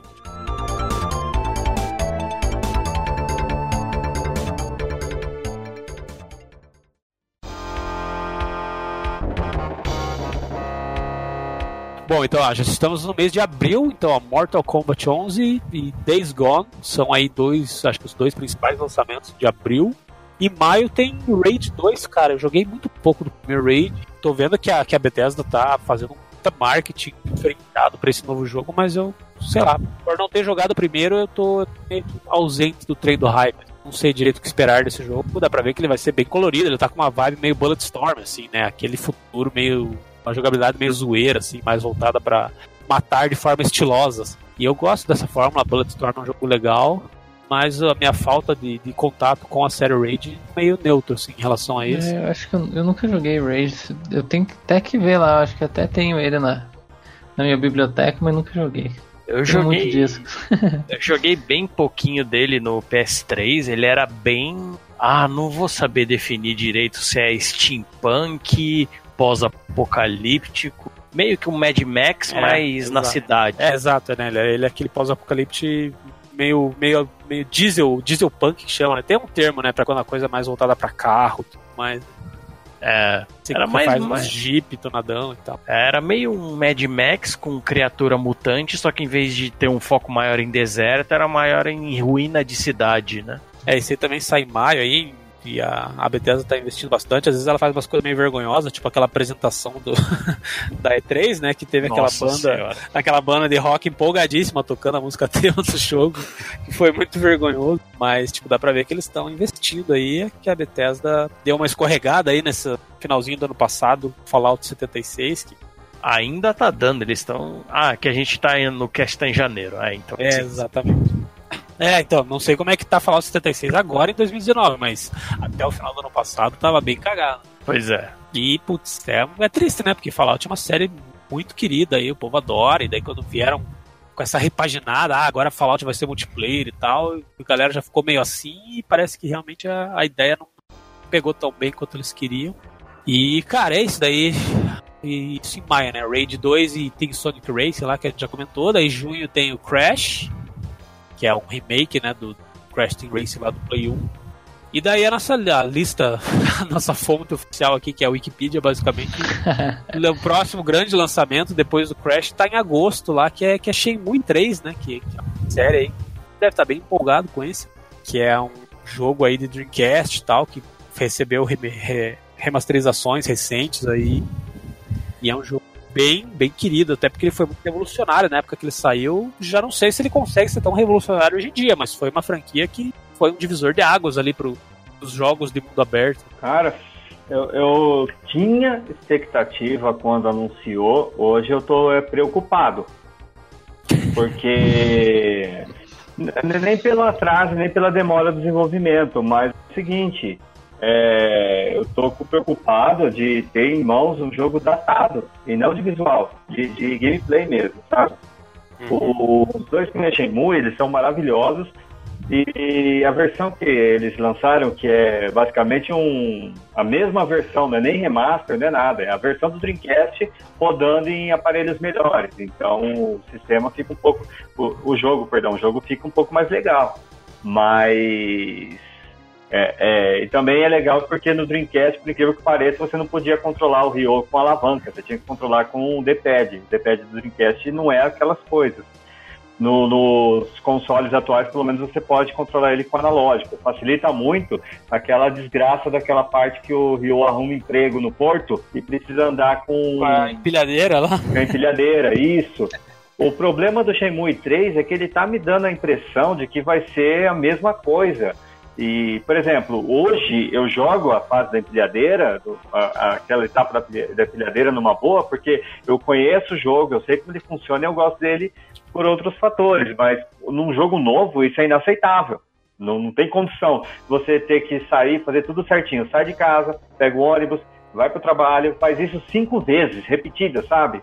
É, então, se isso, como eu falei, para um Shenmue 1, 2, remaster, remake, diabo lá que seja, beleza, a gente entende que é, que é legal. Mas para o Shenmue 3 eles trouxer, trazerem tudo isso com gráficos atualizados é, é preocupante. E é atender, é o que está aparecendo, o que está acontecendo. Não, e o meu medo é o seguinte, o Shenmue originalmente ele foi programado para ter mais partes, que parou no 2 porque o Dreamcast morreu. Uhum, que a SEGA desistiu. E era um jogo caro para a época. É, assim, em questão de comparação de, de investimentos, tudo, o, é, o Shenmue estava no porte de Call of Duty da vida, de investimentos e tudo mais. E era sozinho. Por exemplo, Metal Gear não gastou o que o Shenmue gastou. É, jogos da Nintendo da época não gastavam o que o Shenmue gastava. E eu tô falando de jogos contemporâneos, como Mario Party, Mario Tennis, é, Zelda Majora's Mask, que saiu na mesma época, né? Então, eram jogos complicados. A gente sabe que Shenmue é legal, eu gosto da série, eu acho o contexto muito legal, aquela coisa dos anos 80, mas eu não, não é porque eu gosto que eu vou deixar de falar que o jogo é complicado. Então a preocupação com o 3 é justamente isso. Eles simplesmente pegarem um projeto que estava na gaveta há tantos anos jogar uma roupagem de, de consoles atuais e jogar na prateleira. Ainda mais que Kickstarter, depois daquela aberração do Mighty Number 9 lá, deixa a gente com três pés atrás. Então, assim, a minha expectativa é morna. Se eles superarem isso, beleza, eu estou muito feliz. Agora, se eles é, se, se fizerem a parte 3 com gráficos atuais, eu vou simplesmente jogar, gostar, mas torcer para que não seja tão ruim quanto pareça. Cara, acho que a gente não. Eu não sei, o, aquele da, da, da From Software lá tem data já? Não? Tem o Sekiro, ele é pra março. Dia. Tem data? 22. Dia. É, 22 de março. Esse eu tô na expectativa. É, que vai ser um. Um Souls-like no estilo de Nioh, assim, né? Com um feudal e umas criaturas fantásticas. Tudo. Hum, é, vai ser basicamente uma mistura de Tenchu com, com Dark Souls. E Tenchu era da From Software, né, cara? Fiquei muito chocado quando descobri. É, então. Quando, quando começaram com o teaser do Sekiro foi ano passado ou retrasado, eu nem lembro o ano correto. O, eu já tava na expectativa de ser um Tenchu novo, porque eu amo Tenchu. Então, eu fiquei chocado por isso. Quem diria que a From Software já fez jogo bom na vida? Cala a boca aí, pô. ai, ai. É, então você queria ver, tem uma galera, né? A From Software tem toda uma legião de fãs do, do estilo de jogo deles, né? Então, e esse aí parece que vai, vai ser um pouco mais ação, né? Mais rápido, tipo Bloodborne, assim, né? Tem um, um grappling hook, umas paradas assim, dá uma agilizada, né? É mais ainda do que Bloodborne. Ele é bem, bem Tenchu mesmo. Você, pode subir numa casa, pode matar os inimigos sem, sem eles perceberem. Aí na hora do combate frente a frente, aí é bem Dark Souls mesmo, mas bem mais rápido. Bom, então a galera vê que ah, a gente não falou, sei lá, de The Last of Us 2. Por quê? Porque The Last of Us 2 não tem data ainda, cara. Pode ser que saia esse ano, pode ser que não saia, é provável que não saia. Final Fantasy VII Remake, o remake mais longo da história. Foi anunciado. É o, China's Democracy dos videogames. É, foi anunciado já faz uns 5 anos essa porra aí, até agora nada. Então, assim, jogos que, que não tem previsão de lançamento para 2019 a gente meio que ignorou. Mas estão no nosso radar, né? Obviamente a gente não está ignorando levianamente esses jogos, é porque eles realmente não têm previsão de, de serem lançados esse ano. Pode ser que saiam, tomara que saiam, mas não dá para saber, né? Agora, sabe uma coisa? É, não é necessariamente um jogo, mas é uma situação que está me, me, deixando bem curioso para 2019. É, o tratamento da Nintendo com 2DS, 3DS. Porque é o seguinte, o 3DS foi lançado em 2019 e vai completar oito anos de vida o videogame, né? E a Nintendo prometeu para 2019 jogos novos mesmo com o Switch fazendo sucesso, tendo a questão da portabilidade e tudo mais, Então é uma curiosidade que eu tenho, ver como que a Nintendo vai lidar com isso, que tipo de jogo que ela vai lançar para o 2DS, se vai ser remakes de jogos da época do Wii, da época do GameCube, né, como já tem o Luigi's Mansion, ou se ela vai lançar Pokémons novos, o que que ela vai fazer. É, a Nintendo tá. Agora dá pra dizer que a faca é com queijo na mão, né? O Nintendo Switch tá sendo o jogo, o videogame tá sendo vendido mais rápido, né? Da atual geração. E o, e o Nintendo Switch tem o quê? Dois anos de vida. Mal, mal completou dois anos. Então ele ainda tem uma, uma, vida útil muito mais longa, né? Do que o PS4 e o Xbox One, que já estão aí fechando seis anos da, da geração. Então, tipo, o Switch ainda tem muito pano pra manga, né? E a, Nintendo sempre investiu muito nos portáteis, né, cara? Ela, teve muita, muita, muitos períodos aí da história da Nintendo que ela passou mais tempo vendendo portátil do que console de verdade, né? Veja aí ó, a época do Wii U aí, que foi um fiasco e tal. Então, tipo, provavelmente ela vai, vai dar aí todo um carinho especial ao 3DS, ao 2DS, ao 3DS XL Plus 2, motherfucker. Quantas versões tem essa porra? Mas, tipo, eles têm uma fanbase muito forte, né? Pra 2019, se me fala a memória, tem um remake do DS, que é aquele jogo da série Luigi, Mario Luigi, que é um RPG é, com a história do Bowser. É, Shovel Knight parece que chega pro 3DS no ano que vem, não me fala a memória. Então tem já um catálogozinho, não é grande, mas existe um catálogo de lançamentos para 2019. Detetive Pikachu saiu esses dias, então é, é uma coisa que me deixa curioso, porque é, um 3DS hoje, tecnicamente falando, ele é capaz de rodar, por exemplo, é, alguns remakes do, do, da geração do Wii.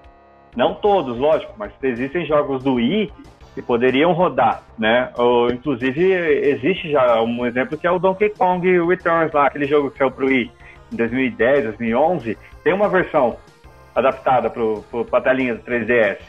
Então, é assim, eles falaram.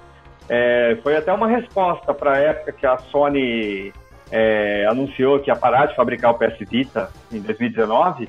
Eles anunciaram em breve uma resposta. Poxa, e a Nintendo? Como que ela vai fazer? Ela falou, ó, é, 3DS nós prometemos jogos para 2019 e além. Só que eles só falaram isso, não trouxeram é, algo concreto.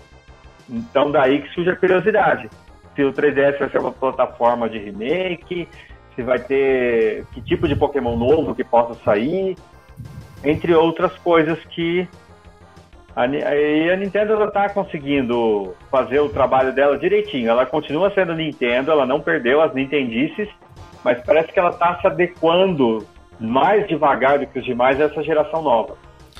É aquilo, eu fiquei muito tempo afastado, assim. Na verdade, eu, eu, nunca tive um console de mesa da Nintendo. Eu sempre fui do Mega Drive, daí pro PlayStation e daí pro Xbox e tal. Então, tipo, o Switch é meu primeiro videogame da Nintendo mesmo. Eu ando curtindo pra caralho ele, assim, tipo. Tem, muito, tem, tem pequenos jogos exclusivos dele que são muito bons, e tem os grandes exclusivos, né? Tipo Super Mario Odyssey, agora o, o Super Smash Bros que tô jogando como se não houvesse amanhã essa porra, tá, tá maravilhoso, tipo, então assim, tipo, eu tô, tá sendo meu primeiro contato, assim, com console de mesa da Nintendo, eu tô curtindo muito, assim, e, e todas da praticidade dele, final de semana eu tava viajando, cara, porra, eu boto o Switch na mala, levo ele junto, assim, e jogo onde der, assim, tá ligado? Então é maneiro, assim, o Switch ele é muito prático nesse quesito, né? Que é uma coisa que a gente ainda não, não tem nas outras plataformas, né? Tipo, ah, de, de, ter experiência de jogar PlayStation 4 em qualquer lugar. Não, você precisa estar na sua casa, conectado na sua TV e tudo mais. Tipo, então, enquanto o Switch, você despluga ele e leva ele para qualquer lugar. Então é um videogame que eu tô curtindo bastante, assim. Eu não sei, pelo, por esse, por esse calendário que a gente pegou aqui, não tem nenhum grande lançamento do Switch planejado, tipo, exclusivo, assim, que me faça ficar empolgado, mas ao mesmo tempo tem coisas bacanas. Por exemplo, Mortal Kombat 11 vai sair pro Nintendo Switch, cara. Tipo, e isso é muito louco, né? Faz tempo que a gente não vê Mortal Kombat no videogame da Nintendo, né? Tipo. A última vez que teve, o sangue era verde, porque a Nintendo não aceitava a violência nos consoles. então, tipo, é, dá pra ver assim que ao mesmo tempo que, que a Nintendo segue investindo em, em, grandes franquias próprias e tudo mais, ela também tá muito mais amiga das third parties do que ela tava na geração passada, né? Que o, grande problema do, do Wii U foi justamente ele não acompanhou o ritmo dos, dos concorrentes, né? Ele só, só se manteve por conta dos seus exclusivos, que não foram muitos. Então, nessa geração, a Nintendo já tá trazendo uma porrada de, de third party, tá saindo um monte de jogo legal, multiplataforma para ele. A Devolver tá lançando alguns jogos exclusivos pro Switch e pra PC, no caso, né? Tipo o Gris aí, que saiu esses dias, que é maravilhoso. Tipo, então, dá pra ver que, tipo, ela tá, tá se tá fazendo a lição de casa ali para trazer conteúdo bacana pro Switch, tá ligado? Então não, não me vem nenhum exclusivo grande assim planejado para 2019, mas vai ter aí um Super Metroid, vai ter acho que o vai ter um remake daquele Super Mario 3D World lá, sei lá o que, acho que vai sair uma versão pra O Switch 3D dele. Land, não é? Do 3DS? Isso, isso, esse aí, esse aí. Acho que vai sair uma versão dele também pro Switch e tal. Então a Nintendo é aquilo, né? Ela sempre corre meio por fora, mas é aquilo que você falou, segue sendo Nintendo e fazendo Nintendice e com isso ela consegue manter uma fanbase gigantesca. Não, e isso também me deu a curiosidade pro Switch, porque a Nintendo, ela nunca foi muito... é, essa Nintendo de hoje, ela nunca foi muito preocupada em criar hype, tá? É até uma crítica que eu tenho para o mercado de videogames atuais, é que muita coisa é baseada, vive de hype. É, os estúdios fazem hypes, muito post, muita parceria, muita influência, influenciador falando, muita, muita coisa, muito hype. É, e às vezes o jogo não se garante. Um exemplo positivo disso é o God of War, o jogo se garantiu. Mas vamos supor que o God of War atual não, não fosse tudo isso. Faz de conta que ele não seja tudo isso. E aquele hype, eu lembro que na semana do God of War tava insuportável falar de videogame. Não no mau sentido, mas você só ouvia falar disso. Você entrava no Twitter, só God of War, God of War, God of War. E por aí vai. Então eles vivem muito de hype, a indústria vive muito disso. É, um ou outro jogo passa, passa bem, porque o jogo se garante, mas a grande maioria não se garante. Eles vendem como se fosse o melhor lançamento da época, lance e lança o jogo todo bugado, todo cheio de, problemas e por aí vai. A Nintendo ela nunca foi muito disso. Por exemplo, o Super Smash Bros. lançou agora em novembro, dezembro, né? Um baita de um jogo. Quando que a Nintendo anunciou? Na E3. Tipo, intervalo de três meses. Ela trabalha quieta, faz um jogo da hora, caprichado, só que ela anuncia, tipo assim, ó, o jogo é isso, a gente vai lançar daqui a quatro meses. Por isso que a gente não tem Nintendo pra falar. Mas a gente sabe que os jogos da Nintendo que vierem em 2019 vão ser bons. É, enquanto as outras empresas anunciam o jogo, tem data pra. tipo, ó, vai sair um dia ainda. É, ah, o The Last of Us 2, por exemplo, é o típico hype, eles não sabem quando eles vão lançar, ou eles sabem muito bem, né? A minha aposta é PlayStation 5, tá? Mas depois de 2020. Só que é pra gerar hype, é pra gerar rede social, é pra gerar vídeo, é pra gerar gente fazendo aqueles vídeos de teoria, pra gerar isso. Mas é, em alguns casos, na maioria dos casos, o jogo não se garante nesse hype que criam, né, em volta dele.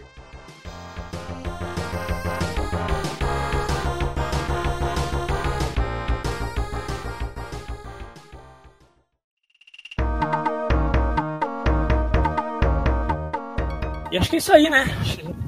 2019 pode ser que sejam anunciados novos consoles aí, né? Tipo, provavelmente não vão ser lançados em 2019, mas é provável que aí em 2019 a gente já veja aí o sucessor do PlayStation 4 e do Xbox One, porque esse ano na E3 já, já tocaram nesse assunto, então a gente sabe que as empresas já estão trabalhando nisso. Cara, é, é, vocês falaram isso, só que eu lembrei é, que a gente também pode estar vivendo o começo de uma nova forma de trabalhar com, com videogame, porque tem um rumor aí rolando de que a Microsoft quer lançar um Xbox sem leitor de disco para ano que vem. O Xbox One, que é só os componentes e um HD, um HD dentro, para você só comprar digital. Então, será que esse não vai ser o futuro do videogame? Não o futuro de substituição, mas, por exemplo, lançar um PlayStation 5 ou um Xbox One 2, sei lá, o nome que eles inventaram, por enquanto eles estão chamando de Anaconda, né? Mas lançar um Xbox novo com tradicional, com 4K, o diabo todo, e um console sem leitor de disco. É, também tem muito, sim, que não é só a questão de baixar os jogos, mas também jogar por streaming. Então talvez sejam momentos novos, não só jogos novos, mas momentos novos do videogame. O, uma crescente dos jogos por streaming, uma crescente de uma crescente ainda maior de jogos por download, serviços chegando como Xbox Game Pass, é, a Sony também tem o PlayStation Now, quem sabe finalmente 2019 ela traga esse serviço para outros países, não só os Estados Unidos, Canadá, se eu não me engano, Europa e Japão, né? Então a gente também pode criar expectativas com é, a forma de se jogar videogame, consoles e tudo mais. Ah, não, e esse lance do console sem, sem leitor de disco faz muito sentido justamente por causa do Game Pass, né, cara? É um baita negócio aquilo lá. Tipo, você paga R$29,90 e você tem pô, mais de 100 jogos ali para jogar. Ah, inclusive tem jogo que no dia do lançamento já tá disponível no Game Pass e tal. Tipo, então Microsoft está fazendo um baita trabalho nessa área, assim, conectividade e de novas maneiras de vender jogos e tal, que, que realmente, cara, porra, tem tudo pra, pra virar tendência, assim, né? Tipo, a Sony não se rendeu direito ainda a isso, cara, mas, porra, duvido que eles não estão pensando já em algum serviço similar aí, porque, cara, é um baita negócio, tipo, pro jogador, pro, pro, pra empresa, porque ela fideliza o cara daí, né? Tipo, então, você vai ficar sempre pagando aquilo ali, então por mais que às vezes você não vai pagar 200 reais no jogo, mas você vai ficar pagando 30 todo mês ali, né? Tipo, então, no final das contas, meio que a empresa até sai no lucro, tá ligado? Então é um puta formato bacana mesmo. E vamos ver se em 2019 traz, traz novidades aí das, das maneiras de comercialização e, e aquisição. E realmente é um, é um formato legal. Mas acho que é isso aí, né, gente? Acho que já passamos aí de uma hora e meia de papo. Alguém tem algum último recado? Algum jogo que esqueceu de falar? Quer deixar alguma uma consideração final? É, eu só quero falar que Death Stranding, como todo mundo que ouve esse cast deve saber, é o jogo que eu tô mais esperando na vida toda. Rumores dizem que ele vai sair em 2019, eu não tô muito confiante, mas se sair, ele é o topo da minha lista de mais esperados, só isso. Essas putinhas do Konami aí. Errou! Não, do Kojima, do. Kojima, do Kojima. Konami não. Eu não, eu não sei se isso vai pro cast, mas Konami que vá pra puta que pariu. Porra, cara, Survive, cara, melhor jogo. Meu Deus do céu, eu prefiro. Oh, Eu falou prefiro as. Vocês falaram isso, eu lembrei, tem um lançamento de Metal Gear pro ano que vem. Um board game. Olha lá. Aí, É, sério. o lançamento do Metal Gear, era um hypezinho no dia, na página. Mudaram imagens, deu até entender, nossa, será que eles vão lançar o tão esperado rem- remaster do remake? Olha, olha a situação que a gente tá vivendo. O remaster do remake do Metal Gear 1, aquele do GameCube, não, é um board game. Na, na... Chega de Metal Gear, tem que É, morrer. chega, tá? não merece mais lançar mesmo. Não. Jogar os velhos e ser feliz.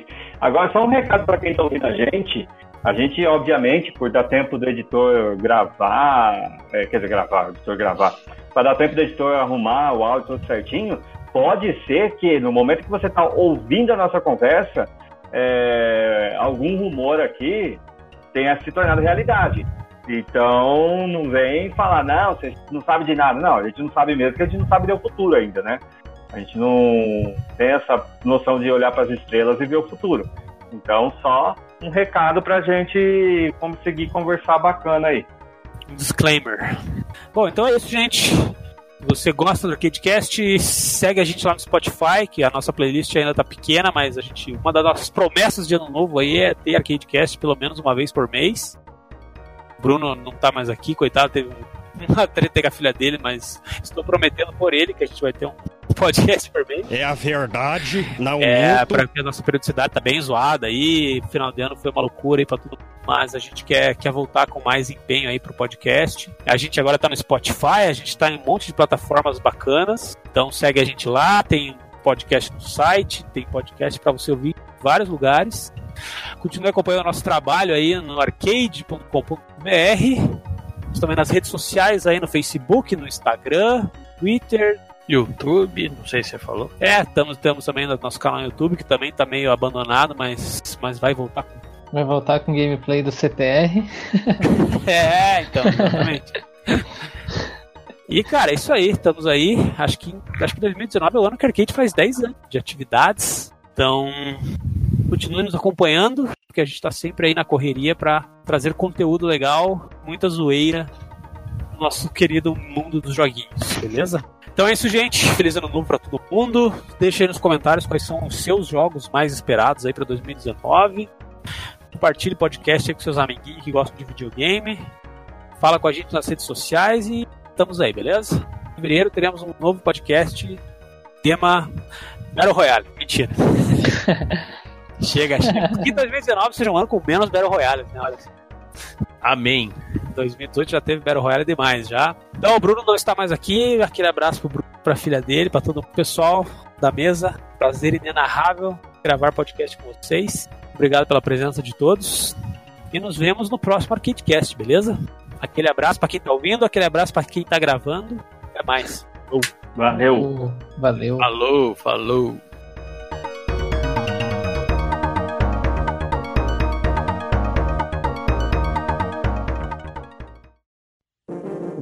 Este programa foi editado por Audi Edições.